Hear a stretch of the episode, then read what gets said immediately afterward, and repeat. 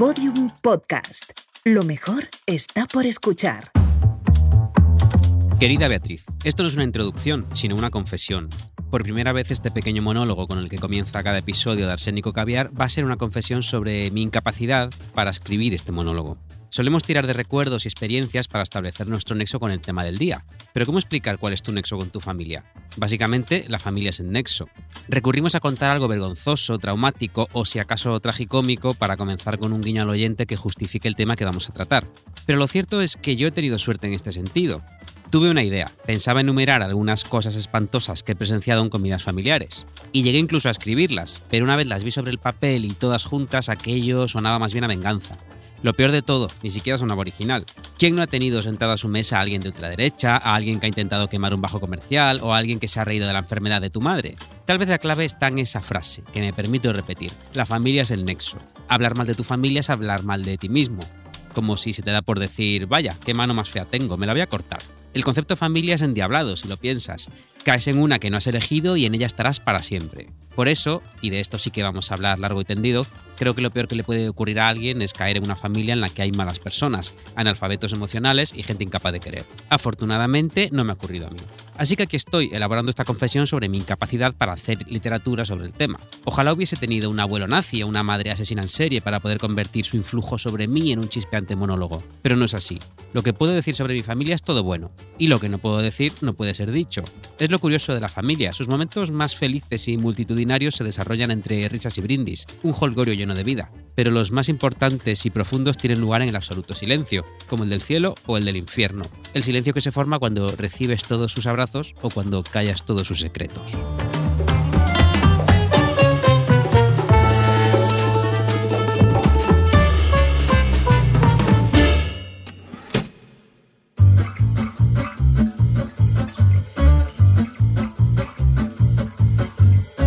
Arsénico Caviar.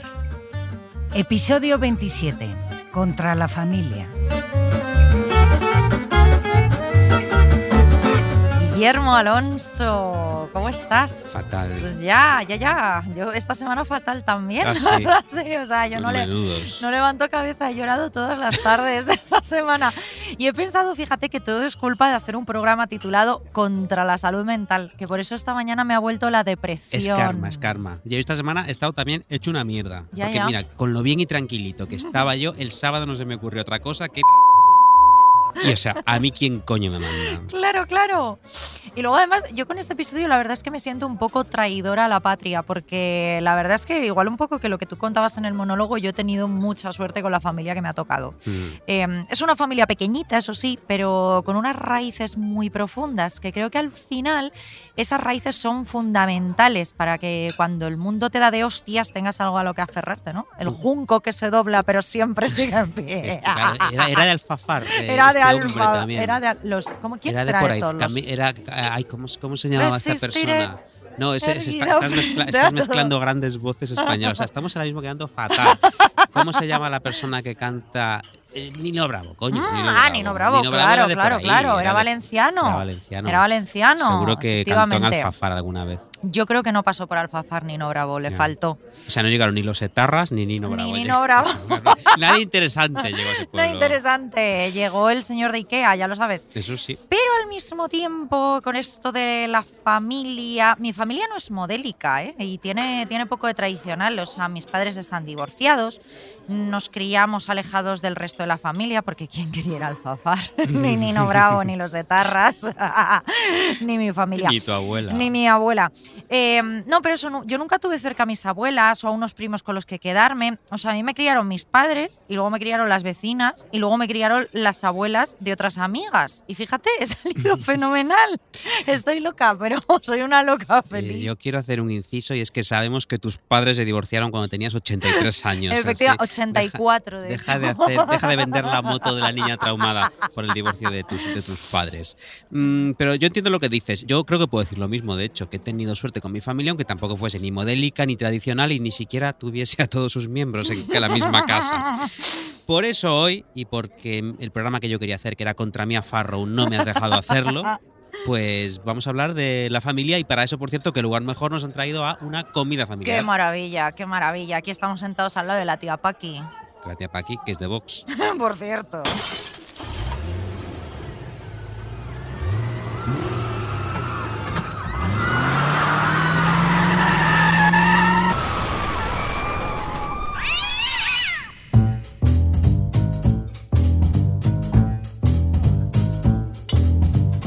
Guillermo.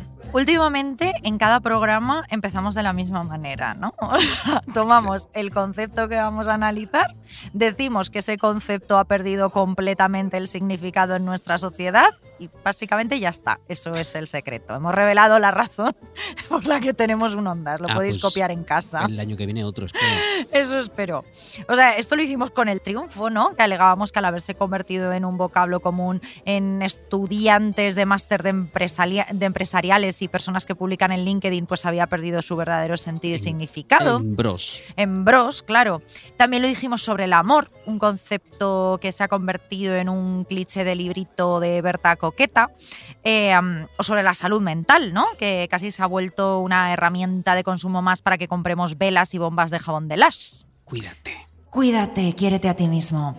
Eh, y creo que este episodio, pues lo voy a empezar de la misma manera, Guillermo. No sé qué te parece. O sea, venga, ya vamos. La familia, Guillermo. O sea, ¿Qué el, cosa? el oyente puede hacer skip. 15 segundos, hacer 15 skip, segundos. puede hacer 15 skip. segundos. No, vamos diciendo cosas un poquito distintas en cada episodio, pero básicamente Para todo es despistar, lo pero sí. mismo. La familia, ¿eh? La familia, fíjate. Qué cosa más pervertida por los partidos políticos que utilizan a las familias como arma arrojadiza para meternos sus conceptos morales, como si fuéramos un pato en el que, con el que quieren hacer fuá. Qué concepto también más mm, manido por la industria del entretenimiento, ¿no? Que nos colma de escenas de familias inmensas que se reúnen todas en torno a un pavo asado el día de Acción de Gracias. O sea, esa escena la tengo yo más metida en la cabeza que esta que estamos ahora al lado de esta señora de Vox, ¿no? Em, por la puta publicidad también, el marketing. O sea, te pondré un ejemplo muy tonto, pero que creo que muestra lo poco que se piensa en esta sociedad em, en familias que se puedan salir de la norma, ¿no? Hace no mucho, durante el Día de la Madre, una app de compra-venta de artículos de segunda mano. Mm, no diremos- no Mm, diremos el nombre. el nombre. A menos que se quieran anunciar. A menos que se quiera anunciar, que entonces diremos, Diremos su nombre todas las veces que quieran. diremos, haremos una cosa súper ofensiva como la que hicieron ellos. No, pues bueno, decidió enviar una divertidísima campaña publicitaria que era algo así como, eh, como que fingían que tu madre te había llamado por teléfono, ¿vale? Para pedirte que limpiases de una vez el puto trastero. No sé si te acuerdas. Mm, Pues este mensaje llegaba de tal forma que si tú tenías el tema este de las pop-ups, de las notificaciones de tu teléfono, te aparecía como una llamada real. Pues bien, una chica, pobrecita, huérfana, se quejó en Twitter diciendo, mira, eh, igual deberíais pensar un poquito mm, en este tipo de campañas, que mi madre lleva cinco años muerta y casi me da un infarto al ver esto. Llamada de mamá. O sea, por favor. Me imagino llamada de mamá el, el 12 de septiembre de 2001 en el claro. Bajo Manhattan. o sea, ¿no? claro, o Imagínate. sea, claro. Soy mamá. No, pero sí, mira, efectivamente la familia es un concepto del que se han adueñado. eh, y mira, dilo tú, por favor, que se te da mejor. ¿Lo digo? Venga, Dilo. por favor. Redoble de tambores, amigos. Los fachas.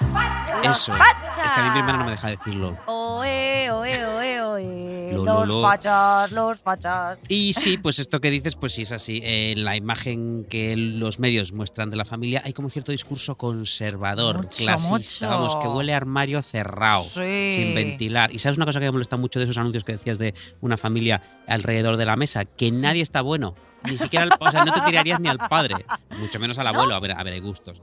No, y yo creo que ponen a gente eh, cuya belleza no puede ser Que no agresiva está- ni te invite a pensar en follar, Sexualizadas, claro. que no estén Es nada sexualizados. Los padres son, están como buenos, pero bueno tipo dependiente del corte Igual inglés. nos intentan decir que las familias no follan entre ellos. Puede ser, entonces esos niños han esto es muy salido. raro, ¿no? Hmm. Hay que, hay que hacer una investigación aquí. Eh, mira, por unirlo a un hecho contemporáneo, aunque, este, aunque sabes que este podcast vive suspendido en la cómoda narcosis del no tiempo y el no lugar, es. esto es un podcast que no tiene fecha, Claro. eh, pero sí que podemos bajar un momento a tierra para comentar un tema del que se habla mucho mientras Mm. grabamos esto que escucháis, que es la cancelación de un popular programa rosa de las tardes, Mm. que tiene un nombre tipo Sálvame, Por ejemplo. por ejemplo. Por ejemplo. Eh, porque al parecer la cadena quiere eh, que, el- que- que sus contenidos sean más blancos y más familiares. Mm. Esto es lo que dijo la, la noticia de un conocido periódico que tiene un nombre tipo El Mundo. que dijo quiere hacer una, una televisión más blanca y más familiar, supongo que porque la competencia está triunfando con ese mismo modelo. Claro. Eh, mira, hay en esta noción de lo blanco y lo familiar algo que me inquieta muchísimo, que es que Mm. lo blanco y familiar suele ser eh, suele ser lo mismo que inofensivo, trivial, insulso, Mm. coñazo, coñazo, Beatriz.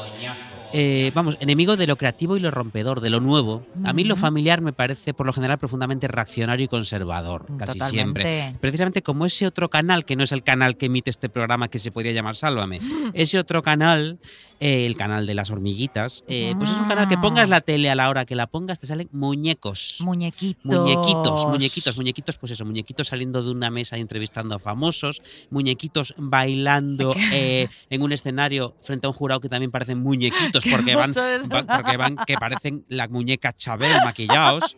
Eh, o, muñequitos, eso, pues dentro de poco, muñequitos presentando el telediario, ¿no? Ay, ojalá. Ofensiva en Ucrania. Y esto te lo va a decir un muñequito. Pepe, Pepe de Frog. Pues, por ejemplo, o sea, hemos creado la sociedad de los muñequitos, ¿no? Yo creo que hay que alejarse de la familia para elevarse y para trascender, de los contenidos blancos y familiares y de la Mm. familia en sí misma. La familia es enemigo de lo creativo, de lo vital, de incluso de lo existencial. Mm. Ojo, esto no quiere decir que no vuelvas nunca. Tú puedes alejarte de tu familia, alcanzar el cenit de tu creatividad y tu profundidad Ay, y luego volver, volver convertido en una persona absolutamente insoportable. Hombre, pero es, pero es Pero absolutamente volver. necesario, Es necesario, ¿no? alejarte de tu familia si no, te, eh, si no quieres Norman Bates. o Abandonar sea, el nido. claro, claro, nido. Claro. Mi, madre fue muy lista y en su momento me dijo, vete, vete a Madrid, De vete hecho, a Madrid. mientras me abofeteaba, mientras me ponía, en el, en el zurrón me ponía una- unos filetes y una botella de agua para el camino. Eh, pero no, fue un gran consejo. Me dijo, vete, vete. Eh, Mm. Porque hasta cierto punto la familia es una losa, ¿eh? Debes largarte y luego eso, como hemos dicho, cuando hayas visto mundo y hayas hecho todo lo prohibido y todo lo sucio, todo aquello que tu familia te dijo muy sabiamente que no hicieras, pues ya vuelves, ya vuelves al cálido aroma del guiso de la abuela. Oh, sí, la abuela no se ha muerto Sí, mientras no estabas muerto, Que estudiando. seguramente eso haya pasado y después tú vas a estar de años de terapia sintiéndote culpable, en plan, ay, yo me estaba metiendo Ay. una y mi abuela se murió. Pobrecita. Pues sí. Ay, la sociedad de los muñequitos, qué gran nombre. Yo, precisamente sobre esto, fíjate, leía el otro día un artículo muy interesante en una web de tendencias masculina que no sé si te sonará, se llama Icon. Ah, dicen que está súper. Icon, sí. A mí me Mm. parece que la lleva un hombre homosexual con el pene enorme, Esto según, me consta. según me han contado. No lo sé, yo no se lo he Mm. visto. Bueno, se lo estoy viendo ahora, Guillermo. tápate. Perdón, eh, es que hace calor aquí. Deja de abanicarte con tu enorme pene. Bueno, pues ahí que leí un artículo, esto sí que nos está quedando un programa blanco infantil, ¿Eh? que se ¿Mm? titulaba, se titulaba La tiranía de los niños con móvil, cómo lo infantil invadió la cultura de masas, que es precisamente esto que tú dices de la sociedad de los muñequitos, la televisión de los muñequitos. Mira, por resumirlo un poco, básicamente por el auge de Internet y la propagación de las redes sociales, eh, los niños están continuamente expuestos al contenido que es para adultos, ¿no? Y entonces cito textualmente frases de, de este artículo, dice, se familiarizan prematuramente con sus códigos, es decir, con los códigos de los adultos. Y por otro lado, las obras comerciales presuntamente dirigidas a adultos se han llenado de guiños para complacer a los niños, algo que conduciría a esta infantilización de la sociedad. sociedad. La sociedad. Fíjate que dos conceptos acabamos de juntar. El de la familia y el de los niños. Los niños. Dos temas, otro tema que parece que solo preocupa. Dilo tú ahora. Otra vez lo tengo que decir. Es que mi, ma- mi hermana Ahora va te reñir. Mira, yo te hago el redoble de tambores y lo repites tú de nuevo. Venga, vale. Bueno, redoble de tambores. Fachas! ¡Los fachas! fachas. ¡Los fachas! En efecto, es que nadie va a pensar en los niños. Con esto que vengo a decir, que lo blanco y lo familiar no es tanto lo que apela directamente a los niños y probablemente eh, tampoco sea lo que los niños consumen y disfrutan, sino lo que un montón de fachas estúpidos y ridículos creen que deben consumir y disfrutar los niños y las familias. Pues sí, total. Eh, además, esto, esto, debo decir que este artículo era de Enrique Rey, una gran persona Sí, y muy sí. listo, y que efectivamente es así. ¿Y sabes yo en qué lo noté especialmente esto de que de repente todo la- el entretenimiento adulto era para niños? Con el reality de Alaska y Mario. ¿Ah, sí? El reality de Alaska y Mario son un montón de personas de colores que viven en una casa de colores y, hacen, y no dejan de hacer cosas en sitios divertidos. Es verdad. Son casas donde pueden estar los niños perfectamente. Claro, claro. ¿eh? O y sea, lo mejor de todo es que es un programa de gente que no deja de ver cerveza. Ya, claro, sí, sí, pero bueno. bueno, es- eso sí que se notó mucho. Y no digo con esto, no es una crítica. El, el reality es muy guay y todos lo disfrutamos, pero es un reality para como para los niños. Son dibujos animados. dibujos animados en, perso- eh, en 3D. sí. Claro. Ya. ¿Y, y qué me dices del casoplón del coletas?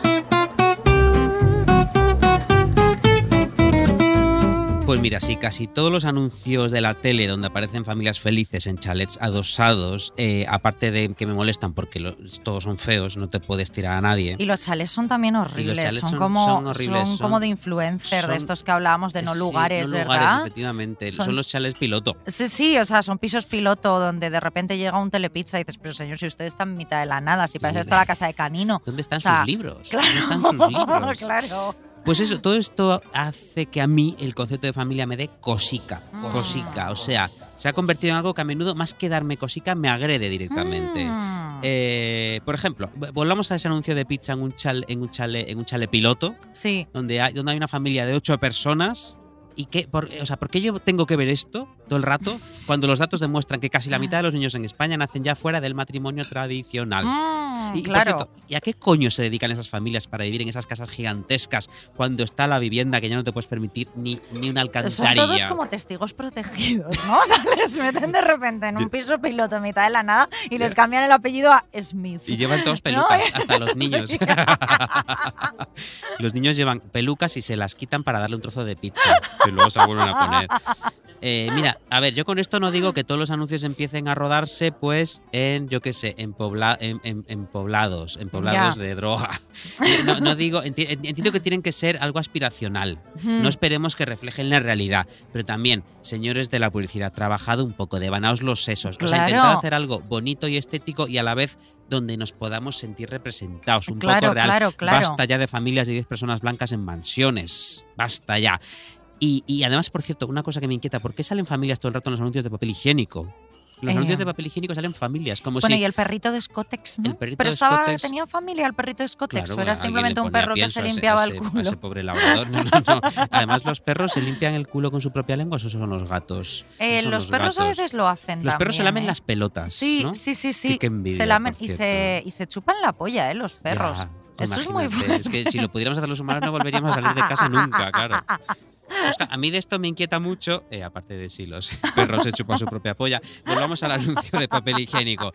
Eh, no se limpian el culo los que viven solos, los solteros, o Ya, los que comparten claro. piso, no se limpian el culo, son como los maridos de estas personas de Kentucky de las que hablábamos. Nunca en- verás también un anuncio con una chica guapa limpiándose el culo, ¿no? Igual que los anuncios de las cuchillas de afeitar son siempre chicas que se pasan la cuchilla rosa por una pierna sin por una pelo. pierna sin pelo. ¿No? Pues o sea, son las chicas que tienen eh, regla azul. Las chicas de la regla azul De la son las mismas, azul. que se ríen mucho comiendo ensaladas también. Claro, entonces Las también es ensaladas muy- floret. Le También es muy infantilista eso, ¿eh? La de, Sí, sí, mamá, sí. Mi, mi sangre es roja. No, cállate, un bofetón. Pues en fin, eh, yo entiendo que la familia era en su momento un elemento de marketing muy apetitoso. Hablo de los años 60. Claro. Familia Phillips, familia feliz, o que cantaba Carmen Sevilla. Pero ya es 2023, hemos pasado una pandemia, tenemos todos mucha depresión. Yo estoy harto ya de ver a familias alrededor de la mesa. Basta Total, ya, basta total. ya. Y yo con esto, fíjate, te diré que a veces no sé qué es peor, ¿eh? Porque es cierto que en publicidad, por ejemplo, especialmente en anuncios navideños, que parece que buscan que las personas solas decidan suicidarse, ¿no? O sea, con todos esos anuncios, todos son familias enormes, tradicionales, con niños, con abuelos, que no sé hasta qué punto representan eh, lo que la mayoría de las personas tenemos alrededor. O sea, yo te diré que al menos mi realidad eh, no la están representando, en absoluto me lo representan. Pero qué bochorno al mismo tiempo, Guillermo, cuando aparecen esas marcas chupi guays, ¿no? Hacer el pink washing, Ay, el sí. purple washing, el green washing, todos los washings que se te puedan pasar por la cabeza y te plantan de repente, ponte a una pareja de dos hombres o de dos mujeres para venderte electrodomésticos o hipotecas a plazo fijo e intentan romper, por ejemplo, con los estereotipos de género y te ponen a una parejita moderna y chupi guay, super cookie, donde el hombre es todo un padrazo y la mujer es una ejecutiva agresiva que Sí. prácticamente no conoce el nombre de su bebé. Hay uno de, hay uno de célebre marca que malpaga a gente en bicicleta para que te lleven cosas que Ah, son mira. dos bolleras. Claro, claro, allí, claro. Cariño, dices, has "Ah, ido al mira". súper y dice la otra como picarona. "Mm, Sí. Y entonces llaman a la puerta y entra un, una persona, un adolescente mal pagado. Claro, Y claro, y es como, mira, me da igual que seas lesbiana, eres una hija de puta. pero he venido aquí a que me... No, no, ni lesbianas ni maricones. Si, si llamáis No, a esta gente para que os traiga la compra y no movéis el culo, sois unos hijos de puta. Eso punto, también, eso también. Ya está. Pues a mí esos anuncios también me matan de la vergüenza ajena, ¿eh? O sea, y creo que me mata de la vergüenza ajena porque en el fondo, por ejemplo, ese ejemplo que he puesto de pareja de dos hombres homosexuales que parecen bueno, que son dos hombres heterosexuales, en realidad normativos, a los que le han dicho, toma un bebé, sujétalo para venderme esta puta mierda, lo que sea. O esa pareja alternativa, esa pareja que le lee cada noche un libro de Virgin Despentes a su bebé sin género, ¿no? Bebé, claro, con E, bebé. Es un bebé, Es un claro, bebé no claro, claro. Esos tampoco representan la realidad que yo tengo alrededor. O sea, o sea, yo empiezo a pensar que los publicistas son todos personas que viven encerradas en una habitación sin ventanas, ¿no? Atados a su mesa de trabajo, alimentados con yogures y cocaína, ¿no? Que no tienen ningún tipo de contacto con la realidad. Yo he o pasado sea, algún fin de semana. no en saben lo que verdad, es como haciendo anuncios también. Hacía anuncios. Hice el de las dos lesbianas que piden, que piden, que piden un rider. Ah, Eso es lo que se me ocurrió. Claro, o sea, es que parece como si fuesen como inteligencias artificiales, ¿no? Que nos llenan de imágenes de lo que ellos imaginan que es una familia. Y esto a mí me llega a pensar en la siguiente cuestión. Esto es como el meme que vi el otro día, 20 minutos después cuando empieza un podcast. Vamos a entrar ahora en profundidad a tratar el tema del que veníamos a hablar hoy, ¿no? Que o sea, ya que somos constantemente bombardeados por una serie de escenas y modelos que, pues como estamos viendo aquí, no se asemejan en nada a nuestra re- realidad, a lo que tenemos alrededor, ¿qué es realmente una familia? En el año 2023, eh, ¿podemos medir solo la idea de una familia mm, si está legitimada por lazos de sangre o sirven otro tipo de lazos? Por ejemplo, lo que yo contaba de que yo, pues a mí me criaron las abuelas de mis amigas, ¿no? Hmm. O sea, ¿qué idea de familia es la verdadera, la buena, la válida o, o la real? La Pues real, mira, una, fíjate, la real. esto creo que sirve como un poco como respuesta. Yo creo que la familia está en plena forma. Fíjate, quiero decir, Ah. mira, me estoy acordando eh, de, de que durante la pandemia, bueno, no, antes de la pandemia, cuando se anunció que nos iban a encerrar a todos en casa, Sí. muchísimas personas que conozco dejaron sus hogares, casi todos ellos, ellos en Madrid, para irse con sus padres a pasar el encierro. Ah, sí. Así que yo creo que la familia sigue siendo para la mayoría de personas una especie de lugar seguro, un refugio Mm. bonito donde tú quieres que te pille el fin del mundo. El sitio al que volver. Que eso está muy bien, eso no, Sí, lo, venim- no eso lo es vamos a bonito. criticar. Y también es cierto ajá, que casi todas estas personas estaban solteras. Ay, mira, te voy a hacer, y además esto está fuera de guion, a mí una frase que me gustó mucho de Viva los hombres cabales. Mm. Era esto de que siempre te tenías que preguntar a dónde vas y quién te espera, ¿no? Era, esa frase me parece súper bonita. final, Eso sí. era del final y eso creo que resume muy... Siempre es una frase en la que pienso mucho, ¿eh? Y, mm, Pues se me ocurrió de repente, Pues- porque no sabía qué poner. pues fíjate, pues qué bonita es, fíjate, como, lo- la entradilla de hoy. Como la entradilla, así un poco como la entradilla de hoy. Todas las genialidades se me ocurren de repente. Y si queréis descubrir más genialidades que se me han ocurrido de repente, os invito a leer mi nuevo libro, La lengua entre los dientes, que ya está en librerías. Efectivamente. Bueno, pero que esa frase resume mucho lo que es también una familia, ¿no? O sea, Sí, o lo que puede ser la idea, el sitio al que regresar. Y donde alguien te Y espera donde alguien con te la luz espera. encendida y te ha dejado un sándwich. Ay, y te- ay, voy a llorar, Guillermo. Voy a llorar. A ver, pero eso es Porque porque, ya sabes que llevo toda la semana. llorando. todas las tardes llorando, quiero es decir. que me están quitando los antidepresivos, ya lo sabéis. Claro, es que mira, a ver si hemos al final, a ver si hoy al final hemos venido a criticar algo que al final todos ansiamos tener, hasta la gente más cínica y descreída como nosotros. claro, ¿eh? Claro. Y mira, y volviendo a lo que preguntabas, que si no este programa va a durar cinco horas. Vale. Ci- Cinco horas es lo que tarda una familia en pedir ocho pizzas familiares a, a un rider. El hecho de que la familia, según entienden algunos, sigue siendo una especie de dinosaurio anquilosado, eh, lo demuestra otro gran dinosaurio anquilosado de nuestra cultura, el diccionario, o sea, la Mm. RAE. Sí. Mira, hay una cosa que pienso a menudo, que es que hay muchísimas relaciones familiares que son enormemente habituales, cuyo parentesco no tiene nombre, no tiene un Mm. nombre concreto. Te pongo ejemplos. Eh, yo llevo diciendo desde que soy pequeño el novio de mi madre Ya. o la mujer de mi padre. No hay una palabra para eso. Y, y ¿Sabes para lo que no hay una palabra? La pipa pocha. Para, para un para un, un niño que se muere. Y, o sea, para los padres, los padres de un niño que se muere. O sea, existe Ah, sí. huérfano, pero no Es cierto. existe. Querían meter eh, um, eh, huérfilo, esta palabra. Huérfilo. Hablando de muerte infantil, un Claro, tema claro. también muy arsénico caviar. no sé qué decir. Suelo intentar hacer un chascarrillo, pero de niños muertos creo que a lo mejor es nuestra línea roja. Creo que esta sí. Pues- es la línea roja. Pues me- no, no haremos chistes de niños muertos. Ah, tenemos dignidad.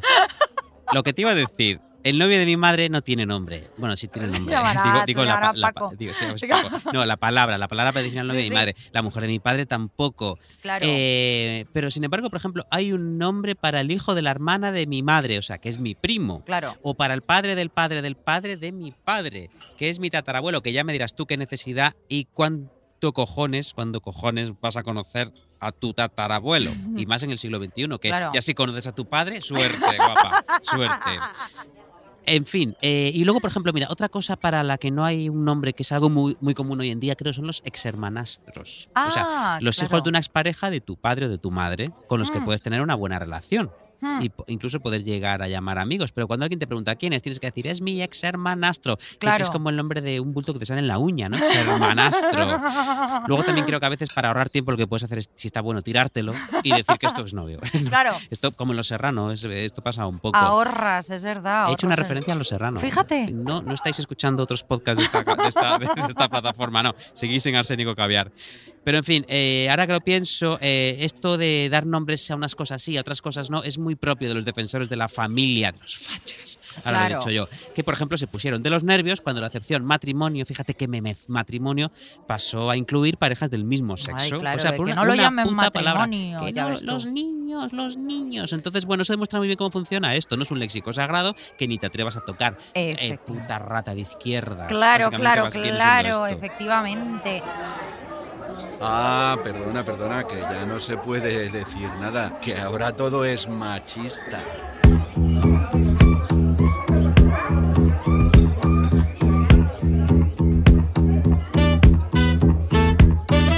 Luego la cantidad de connotaciones negativas que siguen teniendo algunos términos que ya deberían ser mucho más habituales y estar muchísimo más asumidos. O sea, yo también digo el novio de mi madre. Básicamente porque mi madre y su novio no están casados y aunque suene ridículo llamar al novio de mi madre a una persona que lleva 15 años en mi vida, pues no tengo ningún nombre para él. Claro. Sin embargo, la novia de mi padre, que se convirtió hace poco en su mujer, es decir, que han seguido, digamos, algo más tradicional, Sí, de repente es mi madrastra. madrastra. Mi Ahora me la madrastra. imagino malvada. si Claro, es que es una palabra muy fea, es una palabra horrible, da como repelús. Parece que se vaya a poner a pagarme colillas en los brazos, ¿no? O hacerme limpiar su casa arriba abajo.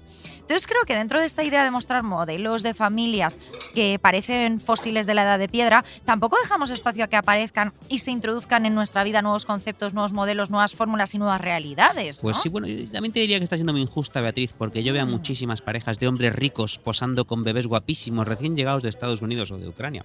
Y Mm. veo bodas multitudinarias de hombres Esos, vestidos de blanco casándose con otros hombres, a las que van incluso a veces presidentes y ministros que llevaron, que llevaron el Mm. derecho al matrimonio igualitario, al constitucional. Entonces, ¿cómo puedes decir que esa gente no ha evolucionado? No, no lo entiendo muy bien, la verdad. Pero es que fíjate que hasta en ese caso siguen utilizando los viejos conceptos, los viejos modelos. O sea, acuérdate de todas esas imágenes de un señor en un paritorio, sujetando a un bebé que ha tenido una señora a la que le ha pagado dinero, pero que es el señor el que aparece en la camilla con una bata, todo sudoroso, eh, como si acabase de hacer un esfuerzo enorme. Y, y con los muslos ensangrentados. Y con los muslos ¿no? ensangrentados. A lo mejor claro. alguien está haciendo otra cosa. Comiéndose la placenta, en plan Gwyneth Paltrow y tal. O sea, es decir, simulando la maternidad. O sea, demostrando, como performando como padres auténticos. O sea, mm, que en el fondo es, o sea, fíjate, de, es como, señor, nadie se lo va a creer. O sea, quiero decir. Sabemos que usted no ha parido. Sabemos que usted no ha parido, no es usted Arnold Schwarzenegger en aquella película que se queda embarazado. ¿Cómo se llamaba? No me acuerdo. Junior, creo que se llama Junior. Junior. O sea, no ha, no ha parido usted por el pito, entonces eh, deja de hacer esta ridiculez, ¿no? O sea, mira, se habla mucho, y a mí me parece un concepto precioso, eh, de familias escogidas, ¿no? Eh, que es un concepto muy bonito y que también suele ser utilizado por todas esas personas que se han visto expulsadas, ¿no? De alguna forma de sus propias familias. Y por eso me refiero, pues, a personas que hayan sido literalmente expulsadas por un padre homófobo, eh, aquellas personas que por por motivos de migraciones o tal hayan sido apartadas de su círculo más próximo. O sea, yo me acuerdo como, yo qué sé, pues cuando estuve viviendo en Londres o amigos que se han ido porque han tenido que trabajar ahí han formado como sus Mm. propias familias y tienen sus tradiciones y comen los domingos y demás porque no tienen a sus familias cercas, ¿no? Y es muy bonito. Em, o aquellas que se han sentido alejadas de su familia, pues igual por no ser la persona mm, que ellos esperaban que fuera o porque, o porque ellos de repente han visto que sus familias eran gilipollas perdidas, que también puede pasar, que tú rechaces a tu familia, no que siempre te rechacen a ti, ¿no? Y, mm, y como te digo, es un concepto muy bonito, pero al mismo tiempo creo que es un reflejo mm, de posiblemente la cantidad de fallos que sigue teniendo la familia tradicional, ¿no? Eh, y, el, y el modo en el que gestionamos las relaciones dentro de la familia, que creo que a veces es como que en el capítulo anterior que hablábamos un poco, hablábamos mucho de todo esto de gestionar las emociones, bla, bla, bla, y creo que a veces ponemos mucho, muchos más límites o hacemos como muchas más labores por nuestros amigos, o sea, como por poner unos límites y tener una relación más sana que con nuestra propia familia, ¿no? Pues sí, total. Eh, y yo creo que como en el amor, en la familia, mm, también se debería romper con ciertos mitos, con ciertas verdades que consideramos inamovibles. Yo pensaba en esto para este episodio porque a veces es más fácil decidir que es una familia dejando claro todo lo que no debería ser, ¿no? Eh, con la idea de construir algo mejor a futuro. Y a mí hay algunas cosas dentro de la familia que me parecen súper tóxicas, Guillermo. Por ejemplo, lo de que la familia está por encima de todo, que es muy parecido a esto que comentábamos de Sí, el amor está por encima de todo. Un poco ¿no? el padrino, eso, eso. Total, Sí. total, sí, como o sea, la omertad, ¿no? Una familia llena de secretos. No puedes contar que tu padre ha matado a, a tu cuñado, ¿no? Cabezas de caballo en la cama. Claro, bueno, esas familias me gustan. Ya, O sea, me encantaría haber pertenecido a la familia Corleone, la verdad. Pues sí, eh, sí. Creo que mi vida sería mucho mejor. Creo que este hubiese llegado podcast más sería lejos. diferente. Este podcast sería diferente, claro. No, pero por ejemplo, a mí me da la sensación de que esta idea genera una especie de dinámica en la que parece que todo vale, ¿no? O sea, porque es esto de los lazos de sangre, ¿no? Que un padre, un hermano, un hijo pueden comportarse como auténticos desgraciados, como hijos de puta, y hacer toda una serie de feos y perrerías dentro de una familia, porque los lazos de sangre son lo más importante, tan importantes que son irrompibles, ¿no? O sea, podríamos decir que una familia es un grupo de personas al que siempre puedes volver, como hemos dicho, porque siempre te van a aceptar con los brazos abiertos por muy mal que te hayas comportado. Y por esta misma regla, una familia es como un boomerang. También es aquello a lo que alguien siempre podrá regresar, aunque se haya follado a tu novio el día de tu boda, ¿no? Esto en Alfafar pasa mucho. Esto pasa en Alfafar continuamente. Es un problema del que tenía muchas ganas de hablar en este programa. Ah, eso, pues mira, eso tenemos que dedicar el próximo programa porque me está interesando ahora mismo. un Contra montón. Alfafar. Contra follarse al novio en la boda.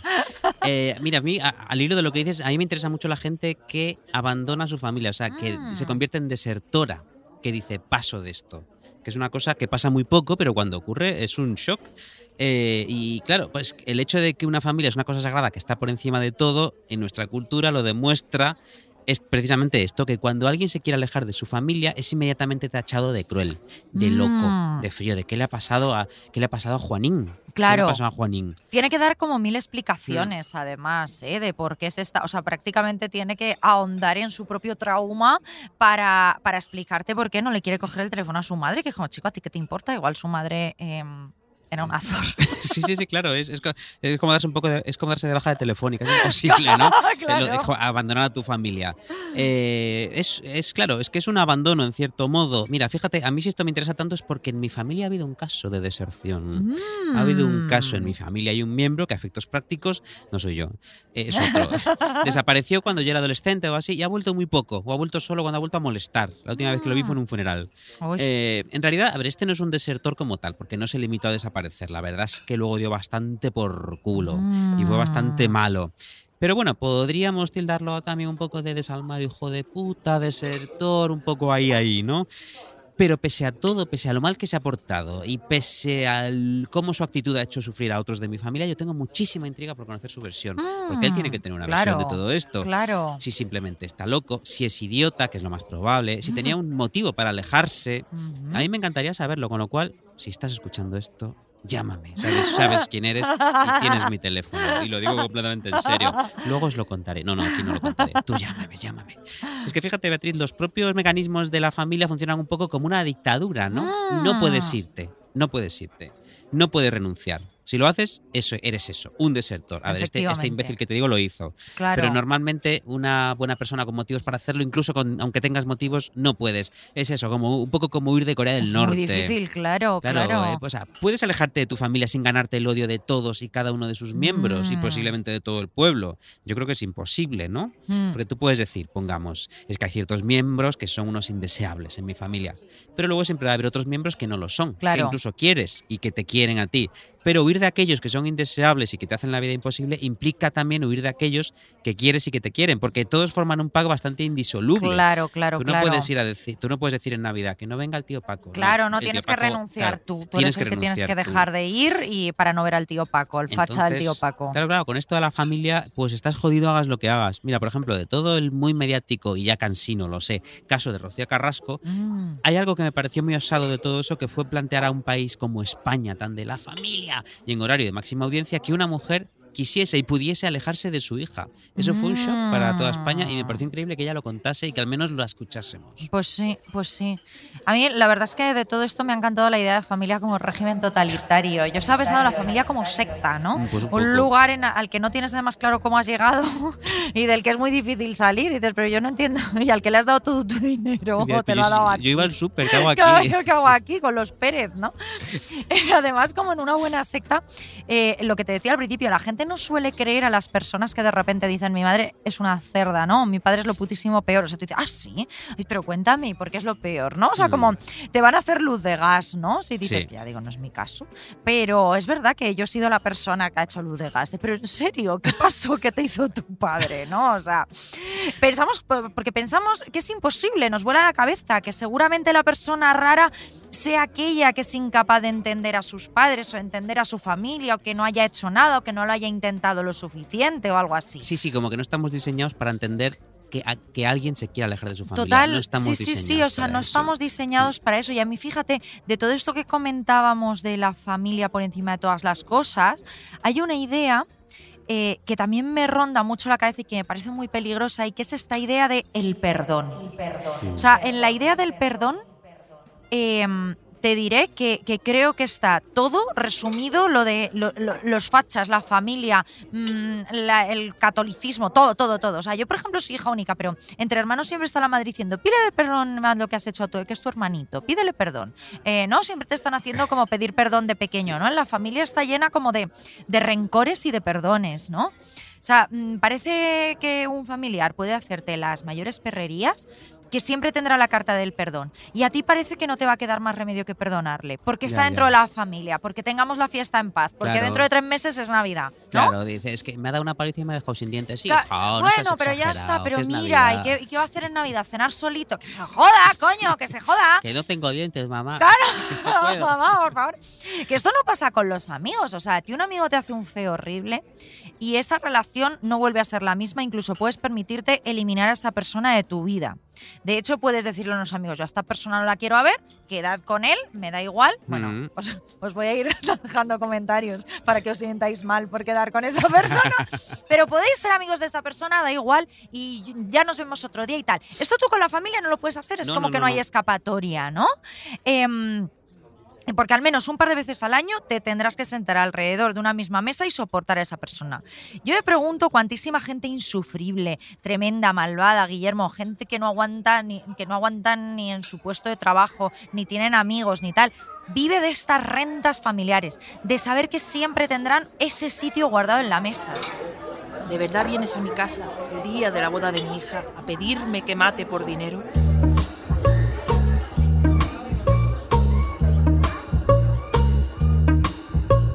Un consejo de este podcast que tiene un ondas y por lo tanto siempre tenemos razón. Nada de poner la otra mejilla. No le guardéis sitio en la mesa a los hijos de puta. Eso Nada de es. perdonar. Si una persona es asquerosa, a tomar viento, ¿no? Haced todo lo contrario a lo que decían, pues no sé, Gandhi o la Madre Teresa, que además son personas que seguro que en su familia tampoco les dejaban La Madre volver, Teresa era malísima, Eran, sí, eran sí. Ratas. Y, y además creo que esto lo hablamos en contra de la juventud, ¿no? Que pasa una cosa muy bonita cuando vas cumpliendo años, que es que ya no tienes el coño para ruidos, básicamente. Total, total, sí. Por eso la idea del perdón me parece tan interesante, porque me parece, mm, como decía antes, tan arcaica desfasada como la idea de la familia de los anuncios publicitarios. O sea, se nos ha dicho, nos han metido en la cabeza que hay que perdonar para seguir adelante. Pero fíjate, yo te voy a decir una cosa, por mis años de experiencia en la vida, te diré que eso no es verdad. Ujú. No es verdad, no es verdad. O sea, mm, yo he salido adelante de situaciones habiendo perdonado y otras en las que no he necesitado hacerlo. O sea, yo simplemente he metido a esa persona en el compartimento del odio de mi cabeza y, y he seguido con mi vida. Ese es el bulto gigante que tienes Eso es eso. de la. Eso es. Porque tienes a todas las personas que odias. No, fíjate, o sea, no suelo pensar, yo luego no suelo pensar en esta persona, mm, se me olvida hasta que Mm. de repente aparece de pronto, me lo encuentro por la calle, me aparece en Instagram, y ese compartimento mm, me manda una notificación y me dice, oye, recuerda que odias a esta puta persona, ¿sabes? O sea... ¿Qué tiene la familia que ver con todo esto? Me dirás, ¿por qué me he desviado completamente del tema, Guillermo? Pues sí, pues tiene mucho que ver, tiene mucho que ver. Con esto quiero decir que si tienes un familiar hijo de puta, un cabrón, un cerdo, un puto homófobo, una mala persona, Un cripto, no, bro. un criptobro. No tienes por qué guardarle un rinconcito en la mesa. Le puedes odiar sin complejos y puedes permitirte no perdonarlo nunca. No pasa nada.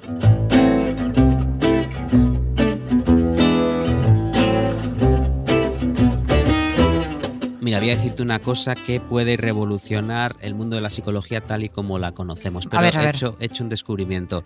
Que toda la gente que conocemos que están más tocaditos, tristes o traumados es por sus familias. Vaya, vaya. ¿Has Llama a? Freud. Freud, Llama que a la no los supermercados, no. El, el viejo este pesado, obsesionado con, obsesionado con lo, an- con lo anal y con lo oral. Y con su madre. Bueno, pues eso, lo anal y lo oral. Eh, todo siempre culpa de tu puta familia. A ver, hay gente, hay gente que, es, que también seguro que tiene una familia normal e incluso buena y ellos simplemente han salido malos por naturaleza, porque luego también hay gente mala por naturaleza. Hay, Hombre. hay hijos de puta. Creo que este es el programa en el que hemos dicho más veces hijos de puta. Y eso es un récord para nosotros especialmente lo, mm, loable. Claro, claro. Yo creo que son pocos casos en todo caso. Quiero decir, eh, si tus padres eran fríos o malos, además que esto también es lo, es lo retorcido a la familia, es porque probablemente son a su vez víctimas de unos padres que fueron fríos o malos. Mm, De todos claro. modos, que si aplicamos este esquema vamos a acabar llegando a las primeras bacterias fosilizadas de hace 4.000 millones de años que aparecieron en Pangea, ¿no? Y les vamos a tener que decir, ¿por qué no abrazasteis más a vuestros hijos? O sea, por culpa de esa puta primera bacteria fosilizada que no la abrazaron, estamos todos jodidos, Beatriz. Es todo culpa de esas bacterias. Este es, este es mi segundo descubrimiento para la historia de la psicología que lo está cambiando todo. La historia de la humanidad, sí. Lo que es indudable es que normalmente la familia es la que te moldea, ¿no? Para que tú seas una personita, digamos, un poco feliz y funcional, con ciertas armas para enfrentarte al mundo, o todo lo contrario. Y, y bueno, ojo, no siempre. Luego hay gente con familias horribles y sin armas y poco funcional que logra ser al final uh, feliz, ojo. eh. Feliz, sí, Pues sí, ve- podéis, podéis, podemos. You Hashtag, can. You can. Yo voy a decir que a mí me gustaría que hacer un pequeño hot take, Mm. mm, dar una opinión un tanto controvertida y probablemente problemática, no basada en ninguna movida psicológica, sino en, en mi propia observación, es decir, en la universidad de mi coño. De la vida. Eh, coño me gusta más. Pero yo mm, lo siento en el alma. Si tienes más de 25 años y digamos que tu familia es más o menos normal, y por esto me refiero a que tiene más o menos las mismas virtudes y más o menos los mismos defectos que cualquier personita de su generación y sus circunstancias, yo creo que debes dejar de culpar a tus padres de todos tus problemas. Pues sí. Ah, no por sé. ejemplo, imagínate una, una mujer de 89 años que no deja de hablar del divorcio de sus padres. claro, Que se divorciaron cuando ella tenía 58. En Alfafar, En claro. Alfafar. No, esto ya lo hablamos en el capítulo anterior, sobre todo el tema de la cultura de la terapia, que ha hecho muchísimo daño. Nadie más misógino que Freud, el supermercado y no el, y no el eh, psicoanalista para culpar a las madres de todos los problemas de la, de la humanidad.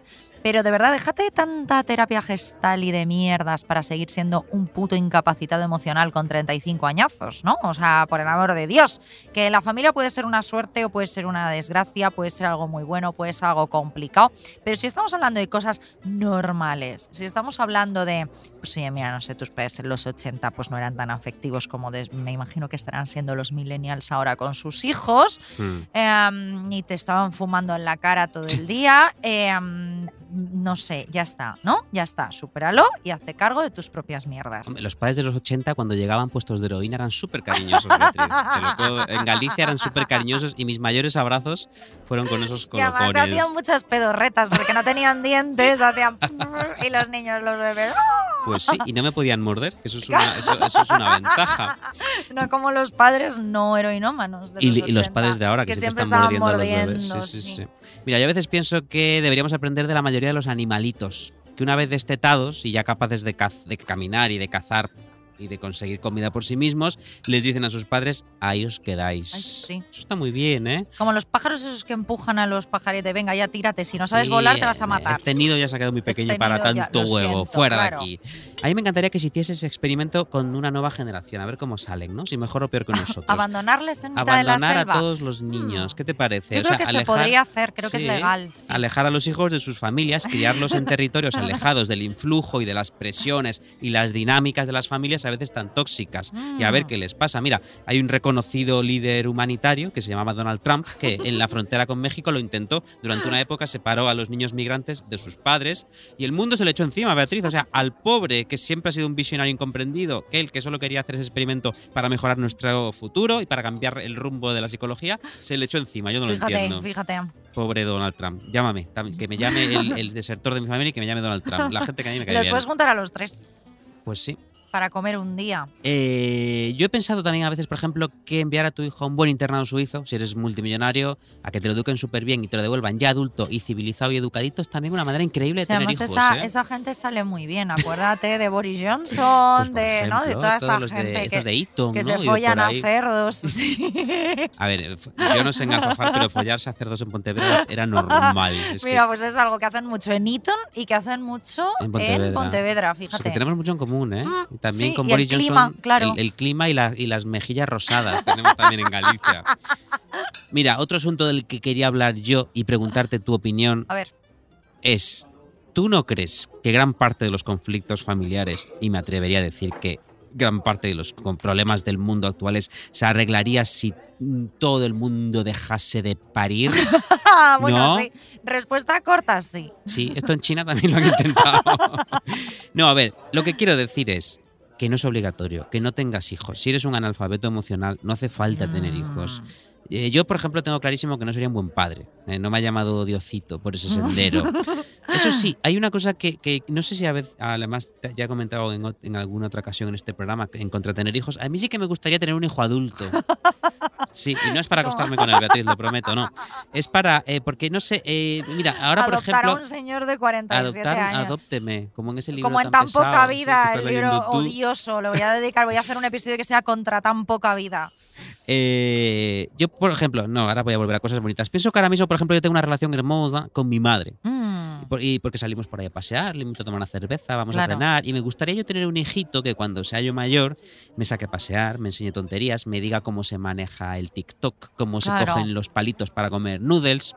¿Qué pasa? Que para llegar a ese punto mi madre ha tenido que educar a un analfabeto como yo. Ya. Ha tenido que gastarse mucho dinero en él. Y luego para que yo Mm. acabara así. Está, por cierto, lee los detalles en mi nuevo libro La lengua entre los dientes, de cómo, de cómo acabe. Eh, pero claro, eh, yo, yo no puedo pasar por eso. Yo no quiero educar a un niño porque lo voy a hacer enormemente desgraciado. Entonces, claro, a mí me gustaría saltar directamente a que tengo un hijo de 40 años y me, me llame y me dice, vamos a cenar, papá. Claro, Eso, es- claro. eso es guay, eso es guay. Pero pues bueno, esto, según ya sabes, este libro se puede suceder. Puedes adoptar a alguien con 30, pues con voy 30 a- años. Míralo, búscalo. Pero esto es como los refugios de perritos. Están allí las personas de 40 años en jaulas y yo a uno. ¿Cómo va esto? Sí, que dicen, estos ya son un poco mayores, los nadie, quiere. los, nadie los quiere. Este señor tiene 40 años, trabaja en Deloitte. ¿Sabes lo que Usted me da verá. miedo? Que seguro que voy y me quedo un bebé porque son más monos.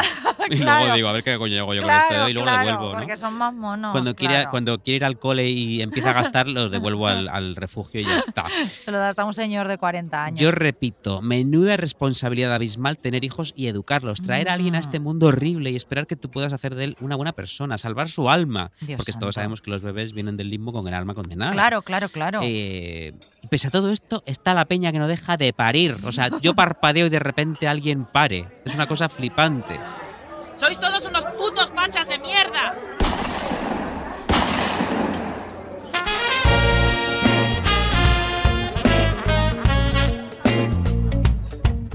Mira, recordamos a nuestros oyentes que deseen profundizar en esta cuestión que tenemos un fantástico episodio titulado Contra tener hijos. Cierto. Pero efectivamente, yo siempre pienso y digo, joder, qué responsabilidad, Guillermo. Yo creo que el principal motivo por el que yo he decidido al menos en este momento de mi existencia. No quiero que dentro de 10 años me venga un gilipollas a decirme, mira este capítulo que hiciste. Mira, señor, muérase. Dentro de 10 años, muérase. Lo que Pero tuiteaste. yo en este momento, yo he decidido no tener hijos. Igual podría cambiar de opinión en un futuro, pero Claro. no lo dudo. Entonces, a mí lo que me tira para atrás por lo de tener hijos no es por el cambio climático o el auge de la extrema derecha.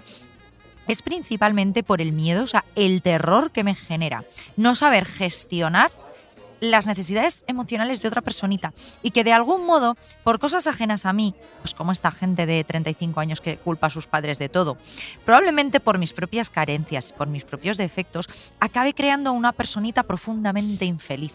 Esto me da mucho miedo. O sea, me aterra tener a una personita a la que pueda pasarle todas mis taras, mis neurosis, mis inseguridades, mis miedos.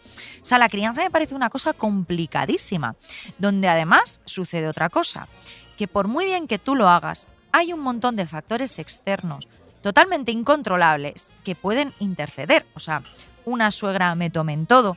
em, un profesor fascista que no deje expresarse a tu propia criatura por muy guay que tú lo estés haciendo todo Mm. en tu casa. Un señor que da caramelos a los niños en la puerta del colegio. Que se pongan a ver el hormiguero. Que se pongan a ver el puto hormiguero porque le hacen gracias a esas hormigas de mierda.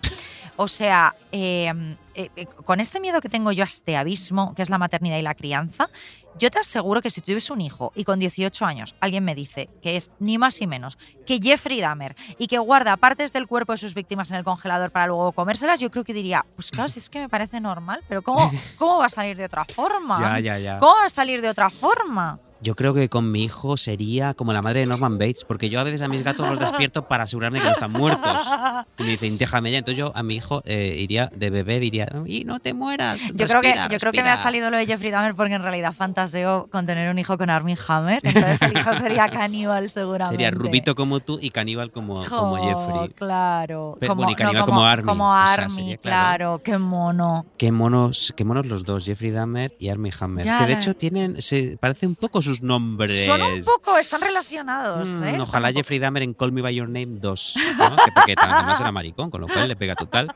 Bueno, mira, para empezar, eh, claro, eh, de todo lo que has dicho tengo mucho que comentar. Fíjate, eh, cuán arbitrario es que en la vida te pueda ir de puta madre o te puede ir de o te puede ir fatal. Estamos, estamos yendo muchos tacos, perdón, perdón a los oyentes.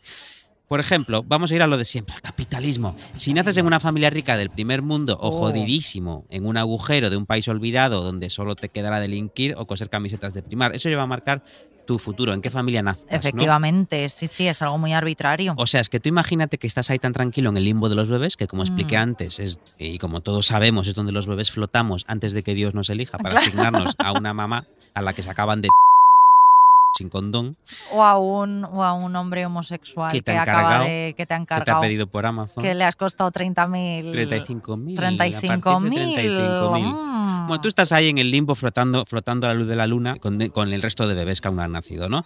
Entonces eso, de repente la mano gigante de Dios, pues ya sea para una madre o para un, un papá homosexual y rico que te ha pedido por Amazon, de repente la voz de Dios te dice, ¡Hala! Tú para esta casa de, pongamos, una mansión en Mayfair, en Bueno, Londres. bueno, bueno. Y luego tú para Tayikistán. Claro. Tú, eh, tú dices, un momento, un momento. por favor. Un momento, ¿por- por- ¿por qué este se va a una mansión en, en Londres y yo me tengo que ir a Tayikistán, ¿no? Un país en el que si bebo agua del grifo me cago encima y los trenes son todavía de la era soviética, no tienen ni aire acondicionado. Pues Claro. nada, es así, es así, es así. O sea, es- aquí estoy haciendo un juego porque voy a confesar que el limbo de los bebés no existe. No funciona, no es No así fu- como no se tienen los funciona bebés. no, no te compra un funciona. homosexual por Amazon. Eso sí, Ah, pero vale. no estás en un limbo, no estás en un limbo, Vale, estás vale. en- en- dentro de una mujer jodida. Eh, pero es así- básicamente es así de cruel, ¿no? Quiero decir, de repente sales al mundo de los ojos y dices, "Pues, que esté en Londres, que esté en Londres, que esté en Londres. Pues no, Tayikistán, jódete, bebé, lo siento mucho. Está- o sea, estás jodido para toda tu vida. Eh, entonces, claro. Yo luego, ojo, luego no digo que nacer en Londres, en una familia rica, vaya a asegurarte que vayas a ser más feliz que Tayikistán. No, no. Probablemente sí. Pero bueno. De eh, momento tienes bastantes más posibilidades más de sobrevivir, sí. ¿no? O sea, de momento tienes menos índice de mortalidad infantil, que ya es importante. Y de no acabar en un taller esclavo, Mm, ¿no? Cosas así. Y no digo eso, que una familia rica te vaya a querer más que una pobre. De hecho, de hecho, se supone que los países más desarrollados, tipo América del Norte, Australia, los países escandinavos, es donde la familia tiene menos importancia y menos peso cultural, ¿no? Y donde están se menos suicidan unidos. todo el rato. te iba a decir, te iba a decir. O se suicidan igual, con lo Claro, cual no, no, no, se no sé suicidan yo, o sé sea, como yo- esto de los países escandinavos es como que no pueden parar de suicidarse. Pero porque nunca hay sol. Yo estuve hace poco en Noruega y a las 2 de la tarde era de noche. Claro, es claro, yo estaba- me, me- me pillaron Y con el una alcohol es pistola. carísimo, es de noche y el alcohol es carísimo. O sea, se Ya. juntan dos factores que dices, o sea, que tampoco puedo beber, pues me suicido. Es O sea, Dime tú qué hago Yo no sé a las si- 2 de la tarde. a las es que a las 2 de la tarde de noche no puede ser. ¿eh? Y yo lo he visto, yo lo he visto. O sea, sé que esto es así. A las, y encima con una madre a la que llamo y dice, ¿usted quién es? Yo, ¿Usted quién usted es? a los 18 años se fue de casa porque aquí no nos queremos. En Ahí es estos cuando- ahí- países no ahí- nos queremos. Ahí es cuando dices, ojalá hubiese nacido en Y te Tayikistán. pone, chiquitita, dime por qué. Ya te- Ya, pues que luego estaba. ¿Cómo Claro. te vas a suicidar si sonaba? Pues porque te pones esa canción y te quieres Ya, morir. O sea, otra cosa es que te pongas Waterloo. Voulez-vous, Waterloo, que ya no, que ya ¿Cómo te- nos ha salido el- anima, la homosexualidad, la no? De repente, o sea, no suicidarnos por ABBA, estamos diciendo. Es un buen motivo, es un buen motivo. Pues mira, eh, lo que decía, en estos países te quieren, se supone que la familia está más, más alejada, te pasa más de ti, y se supone que luego, eh, por ejemplo, en países latinos, asiáticos, africanos, hay muchos más lazos de apoyo y redes de cuidados entre la familia, ¿no? Que son, eh, son cruciales en este tipo de culturas, donde a priori uno piensa, uno piensa que a priori puede haber menos dinero y menos lujos y por lo tanto eh, pues eh, el amor puede sustituir en parte al internado suizo.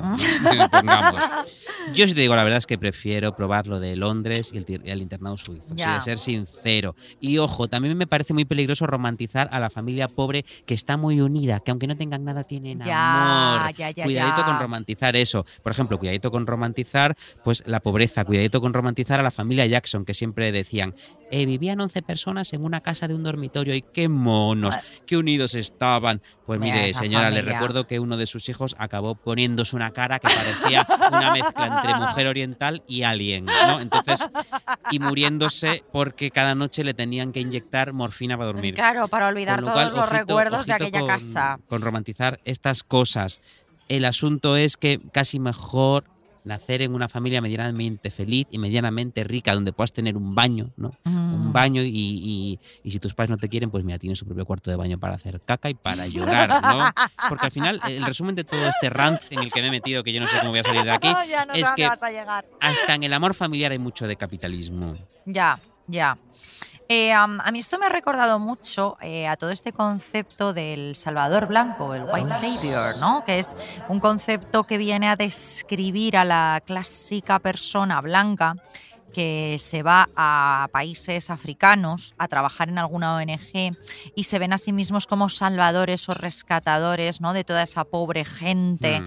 eh, que, que, bueno, que está ahí, que ellos les están construyendo un pozo de agua o les están dando clases ¿no? de inglés.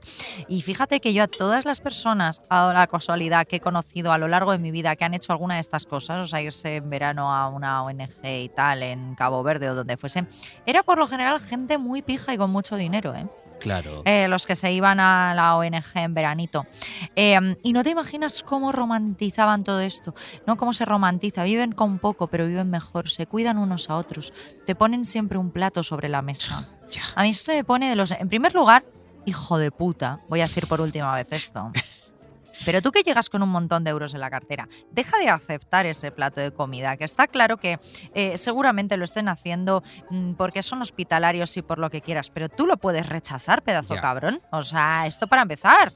Eh, sí, no, te iba a decir que yo cada vez que veo estas fotos de pongamos Madonna, pongamos Kim Kardashian, que van a un país africano a posar con un montón de niños muertos de hambre, Bueno, bueno, eh, bueno. esa imagen me deja noqueado de la maldad implícita que hay en esa imagen en la que hay una persona que tiene una fortuna de 200 millones de dólares ay, ay, ay, ay, ay. posando con unos niñitos que no tienen nada y diciendo... "Ay, ¡Qué guay! y Qué sí, sé que has sido, sé que les has construido una escuela, sé que probablemente has donado algo que para ti es calderilla para estos niños y, y- y está bien que lo hayas hecho, pero yo no sé si deberías hacerte esa foto. No, te hagas total, la to- foto. ¿Tú te No acuerdas que había una cuenta divertidísima que era Humanitarians eh, Of Tinder. of Tinder, Sí, Humanitarians sí, sí. of Tinder, y eran sobre todo todos estos chavales, la mayoría eran tíos, debo decir, aunque también había tías, pero eran todos estos tíos que tenían como siempre fotos siempre con animales exóticos, de repente en un sitio africano, co- en un cole con niños eh, negros, en tal, en- o sea, siempre sin camiseta, Sí, es porque además están buenos ellos. Están- porque no, están los niños no, buenísimos. los- y era como,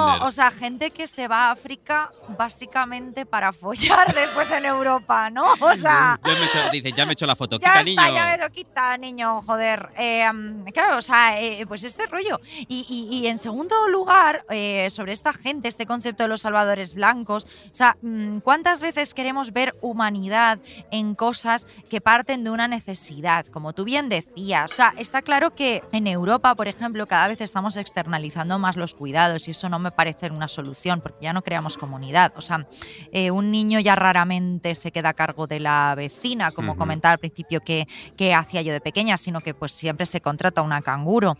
Eh, ya no te ayuda con la mudanza una amiga, sino que contratas a alguien. Pero hijo, entre admitir eso y que efectivamente es un problema y que estamos perdiendo los lazos y los vínculos humanos y romantizar escenas que parecen sacadas de Oliver Twist, pues, Pues digo sí. yo que hay un trecho, ¿no? O sea, Pues sí. hay un trecho. Mira, hablando de Oliver Twist. Ay. Venga, no, hablando de Ava otra vez. Que- quería, quería- quería enlazarlo, pero es que me he acordado, me he acordado, de, eh, me he acordado de algo, ahora que habíamos mencionado a Ava y la homosexualidad. Mm.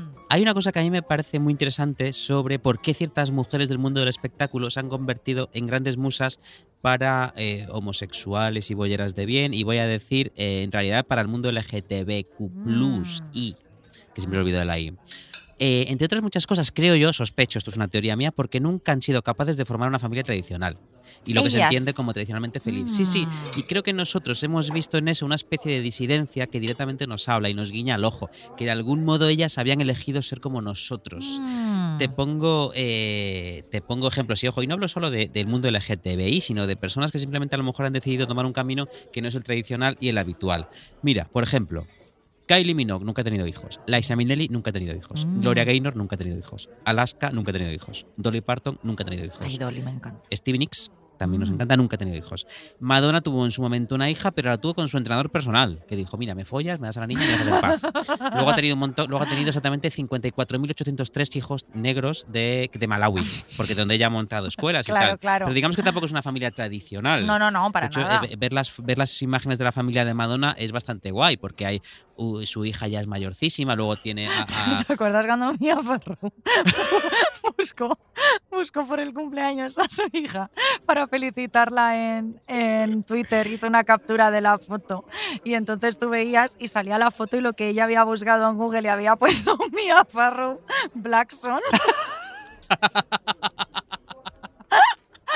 Black Son. Oh, pues es no, pero me fuerte, parece, es que Porque ves. de los niños adoptados dice, bueno, si por el negro, pues me saldrá, ¿no? O sea, Pero además, ¿cuántos tiene negros? ¿O solo tiene uno? Claro, solo tiene uno y entonces es el que buscó y subió la foto con la captura que le había hecho seguro a que- Google. Y- Seguro que del pesado de Ronan, esa persona tan más No, no, pesada que una Ronan vaca no en brazos, Ronan. de Ronan se acuerda, porque claro, ese sí que es biológico, Ronald. ese es ¿no? biológico que es hijo de Frank Sinatra. Vamos, es igual que Vamos, Frank Sinatra. O sea, igual de pesado que Frank Claro. Sinatra y de mala persona.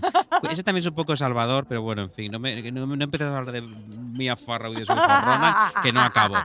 Pero mira, sigo con, la, con, con- con las familias. Cher tiene un hijo transexual, que es, eh, eh, que es Chad, Chad Bono. Chad, iba a decir era Sony. íbamos no Sony, Sony se murió esquiando que eso también es una cosa muy guay para una familia no tradicional Eso se es murió esquiando una, esquiando, una- una una muerte pijo. con milfo una muerte Sí, con sí, milfo muy bien pues en fin eso casi todas ellas han tenido vidas amorosas inestables algunas muy tormentosas mira la Isa Mm. Minelli que está hasta a punto de morirse 50.000 Pobrecita. veces y entiendo que tras su ausencia de hijos puede haber muchas causas, algunas también dolorosas, que no hay que romantizar, no hay que convertirlas por esto en heroínas. Mm. Pero bueno, sí que hay un nexo de ahí, unión, un unión interesante, ¿no? Eh, los maricones bailando al son de alguien que sobre el escenario también baila sola a su manera. Oh, ¿no? Es, qué es una imagen bonita de tú estás como nosotros, bailando aquí solos.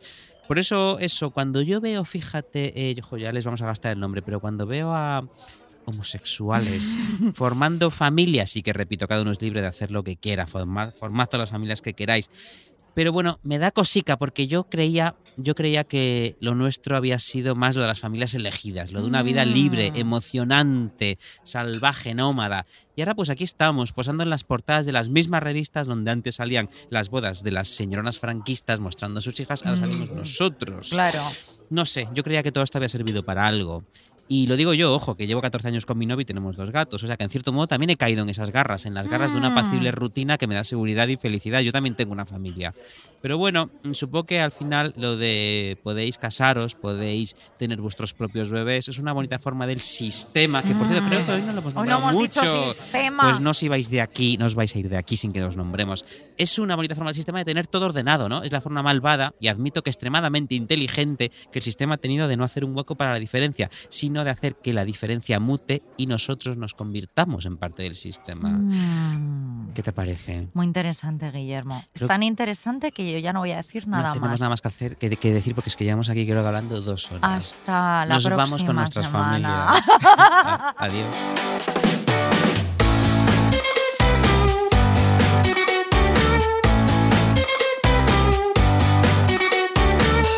Arsénico Caviar es un podcast original de Podium con dirección y guion de Beatriz Serrano y Guillermo Alonso. El diseño sonoro es de Elizabeth Búa. La producción ejecutiva es de Lourdes Moreno Cazalla y la coordinación del proyecto es de Jesús Blanquiño.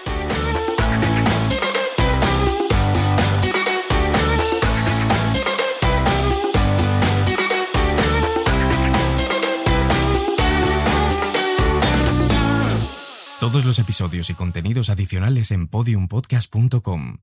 También puedes escucharnos en nuestras aplicaciones disponibles para iOS y Android y en todos los agregadores de audio.